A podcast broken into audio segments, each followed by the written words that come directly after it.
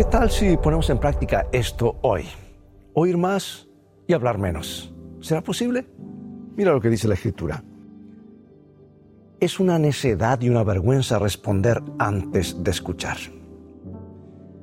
La razón por la cual tenemos dos oídos y una boca es porque debemos oír más y hablar menos. Seguramente tú ya conoces esta frase. Pertenece a Zenón, que vivió tres siglos antes de Cristo. Era un filósofo griego que le daba valor al arte de oír. Es triste ver hoy a poca gente que le gusta escuchar. Tal vez por eso los psicoanalistas tienen una carrera lucrativa. Miles de personas acuden a los consultorios para que se las escuche. Todos hablan, todo el tiempo y en todo lugar. Y el consejo de Salomón tiene que ver con el peligro de hablar antes de oír.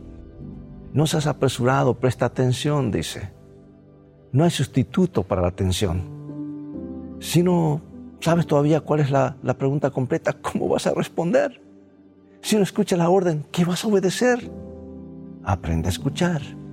Es una de las principales necesidades de los seres humanos. Escucha la voz de Dios sobre todo, detente, medita, analiza por qué las cosas están yendo de la manera que están yendo. Si todos los días dedicas un tiempo para escuchar la voz de Dios, durante por lo menos 15 minutos, tu día será más productivo. Porque la fuerza que viene del Señor te ayudará a enfrentar los desafíos del día con valor, con valentía. El valor, de paso, no es ausencia, de miedo, el miedo siempre estará, el miedo presente en, la naturaleza humana, pero tú lo encararás y lo dominarás con las fuerzas que recibes de Dios en esos 15 minutos diarios de meditación en su sagrado libro, en su palabra.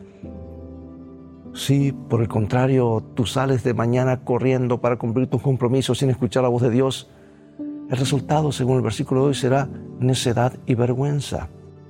Necedad es tontería, insensatez, incapacidad en hacer las cosas de hacer las cosas adecuadas.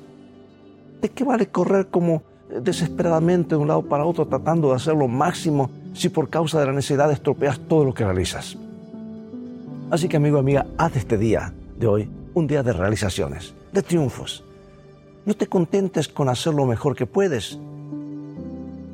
Dios siempre está dispuesto a ayudarte a realizar más de lo que puedes. La excelencia es el banco de aquellos que aprenden a desconfiar de sus propias fuerzas y depositan toda su confianza en Jesús. Que Dios te dé un día de mucha atención y extraordinaria productividad y no olvides, es una necedad y una vergüenza responder antes de escuchar. Dios te bendiga y recuerda, en el viaje de la vida, las cosas han de terminar bien si tienes a los principios de la Biblia como tu GPS y a Jesús como tu guía porque esa es siempre una mejor manera de vivir.